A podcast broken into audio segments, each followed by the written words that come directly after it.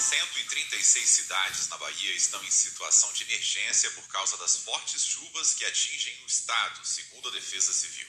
O número de mortes subiu para 20 após a identificação de duas vítimas. São quase 62 mil pessoas desabrigadas e desalojadas. As autoridades estimam que o total de pessoas afetadas ultrapasse as 470 mil. O governador Rui Costa anunciou um auxílio financeiro para as famílias atingidas. O valor a ser repassado ainda será definido e divulgado.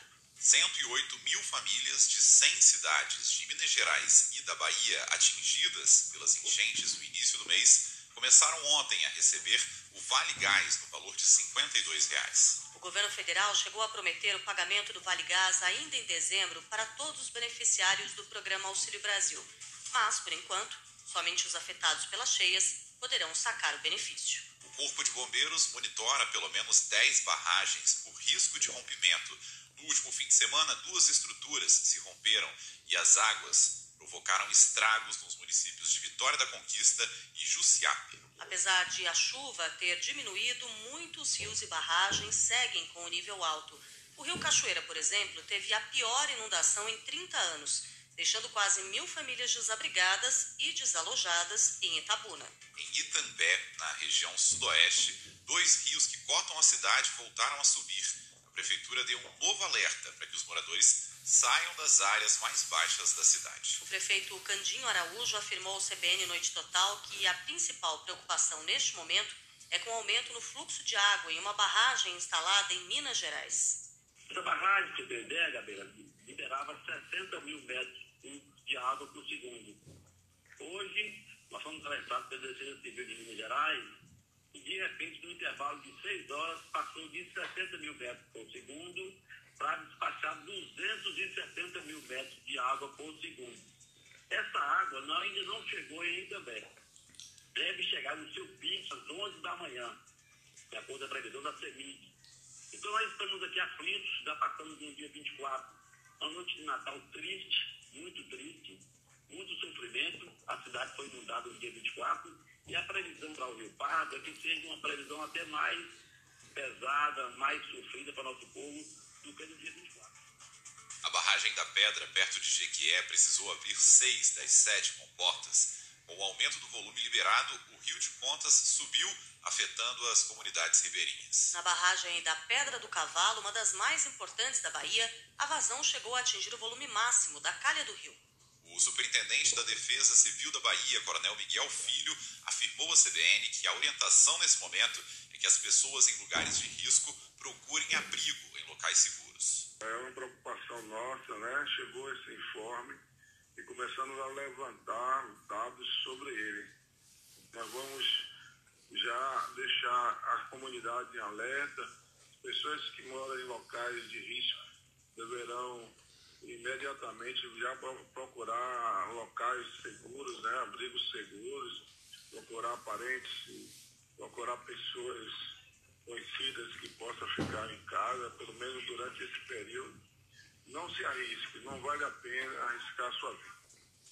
Prefeituras de diversas cidades criaram campanhas de arrecadação para ajudar as famílias atingidas pelas chuvas. A Cruz Vermelha Brasileira informou estar com 160 toneladas de materiais arrecadados prontos para serem encaminhados. Os itens mais urgentes são as cestas básicas, água potável e materiais de higiene.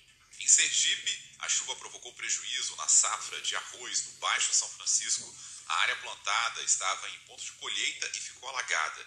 A estimativa era colher mais de 43 toneladas de arroz. Em Goiás e no Tocantins, comunidades ribeirinhas estão debaixo d'água e praias de rio desapareceram. Minas Gerais registrou quedas de pontes e várias cidades estão com os acessos bloqueados. Agora são 6 horas e 5 minutos. O Ministério da Saúde afirmou que a vacinação de crianças de 5 a 11 anos contra a Covid-19 deve começar em janeiro.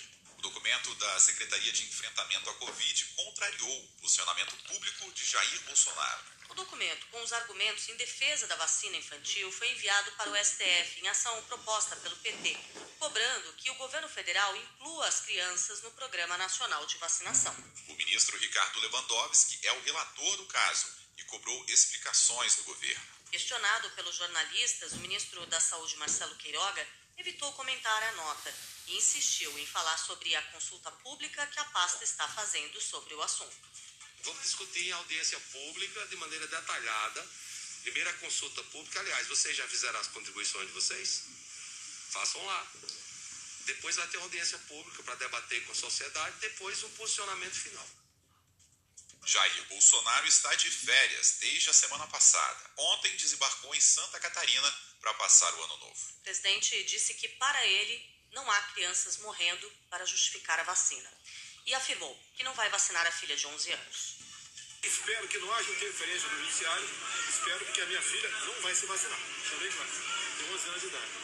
Então a adesão passa, obviamente, pelo Ministério da Saúde e após ter aberto consulta pública, né? É, o Queiroga vai se manifestar no dia 5 de janeiro. A Associação Médica Brasileira afirmou em nota ser integralmente a favor da vacinação contra a Covid para crianças de 5 a 11 anos. A Agência Nacional de Vigilância Sanitária aprovou a aplicação da vacina da Pfizer em 16 de dezembro para essa faixa etária.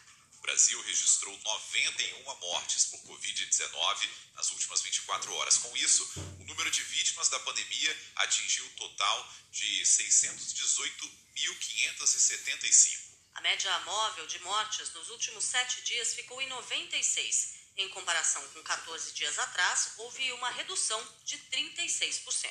Apenas os estados de São Paulo e do Tocantins não conseguiram atualizar os dados. O problema ainda é reflexo do ataque hacker às plataformas do Ministério da Saúde no início do mês. Na França, o avanço da variante Omicron levou o governo a anunciar novas medidas de restrição.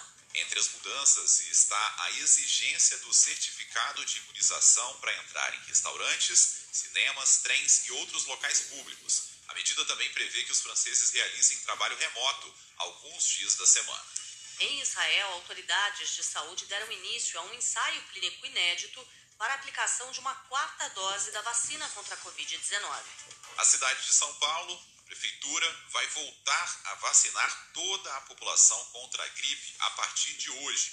Desde agosto, a aplicação das doses contra o vírus influenza estava restrita aos grupos prioritários. Neste mês de dezembro, o número de pessoas que procuraram os postos de saúde e hospitais com sintomas gripais mais que dobrou na comparação com novembro.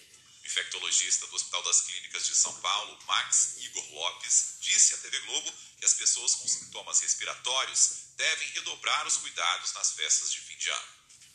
Durante é, o período dessas festas, das aglomerações, é, se você está doente, não frequente esses locais, ou tente frequentar de máscara, né, é, para o máximo possível reduzir o risco de transmissão para os outros. Se tem sintoma respiratório, nariz escorrendo, dor de garganta, é, fazer, procurar fazer teste quanto antes, né, para entender se é uma infecção por Covid ou não.